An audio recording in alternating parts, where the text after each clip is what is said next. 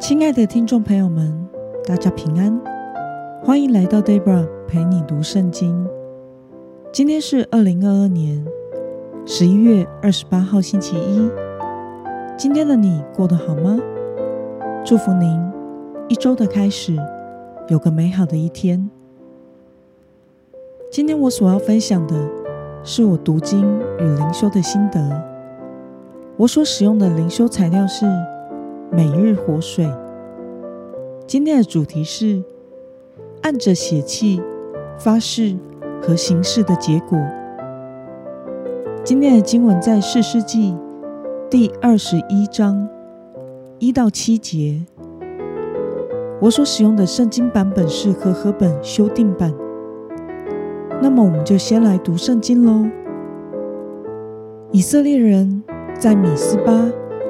曾起誓说：“我们中谁都不把女儿嫁给便雅悯人。”以色列人来到伯特利，坐在那里，直到晚上，在神面前放声大哭，说：“耶和华以色列的神啊，为何以色列中会发生这样的事，使以色列今日缺了一个支派呢？”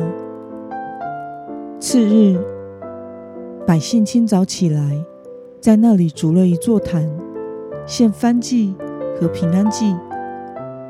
以色列人说：“以色列各支派中，谁没有同会众一起上到耶和华那里呢？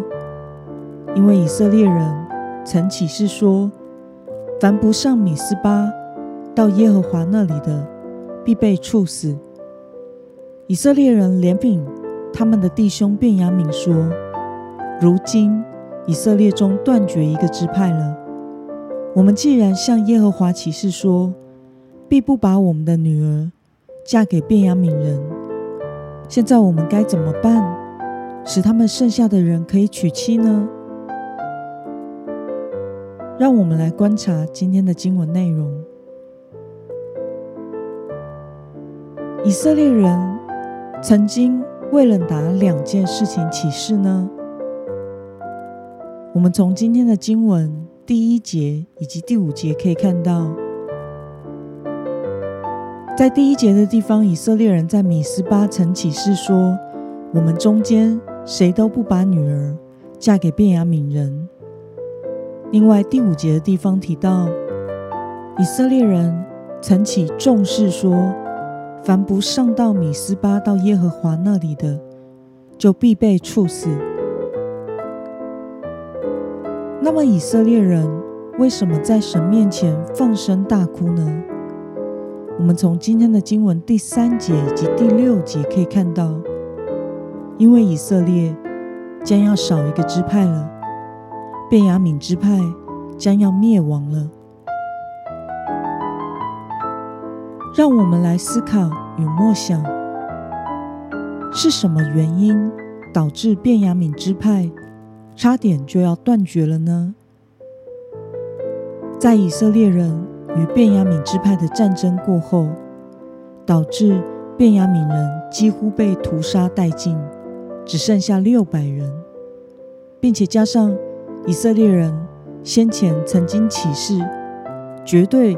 不将女儿嫁给便雅悯人，导致这六百人的妻小都被杀掉之后，也无法再娶以色列的女子为妻，继续延续后代。因此，便雅悯支派的前景堪忧，灭亡在即。那么，看到以色列人屡屡因为自己的誓言而招致恶果，对此。你有什么样的感想呢？在激烈的战争过去了，前两天失败的羞辱被最后的胜利所冲淡后，以色列人终于可以平心静气的思考了。心中的怒火退去之后，以色列人才意识到，他们几乎彻底的除灭了以色列的一个支派，而这一个事实。令他们无比的悲伤，他们对便雅敏支派心生怜悯，并且在神面前放声大哭。他们向神献祭，但是世记却未记载以色列民向神降杯认罪，并且向神寻求帮助。他们还是没有意识到是自己的错误、启示以及残忍的屠杀，才导致自己的弟兄面临如此的困境。他们虽然会求问神以及献祭敬拜神。但是他们每一次都按着心中的血气发誓，并且按着自己的方法做错误的决定，而不是真心的、谦卑的倾听神的声音，寻求神的心意。因此，我们看到按着血气和情绪所说出来的誓言，很可能会一步错，步步错。并且陷入作茧自缚的困境之中。他们为了补救错误，而更做出违背神心意的结果。在明天的经文，我们就会将看到以色列人如何用非法又残忍的手段，为这六百便雅悯人寻找妻子。身为基督徒的我们。也要留心，在我们面对任何的问题时，都不要冲动的跟着自己的情绪，用自己的方法来行动，而是要先来到神的面前悔改、敬拜，心里得安慰，寻求神的心意后，才能找出合神旨意的解决方法。那么今天的经文可以带给我们什么样的决心与应用呢？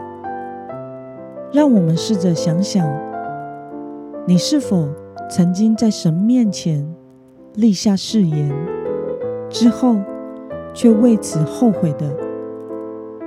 为了不按照自己的情绪，而是按照神的心意来处理问题。今天的你决定要怎么做呢？让我们一同来祷告，亲爱的天父上帝，感谢你透过今天的经文，使我们看到，因为以色列人在怒气中所起的事，以及不留后路的屠杀到底，导致便雅悯支派差点就要断绝了。以色列人因此难过忧伤。面临难以挽回的窘境，求主帮助我们，天天连于你，在人生中的一切选择和决定之前，都能单单跟随你的话语，按着你的心意来行事，不做会让自己后悔的事。奉耶稣基督得胜的名祷告，阿门。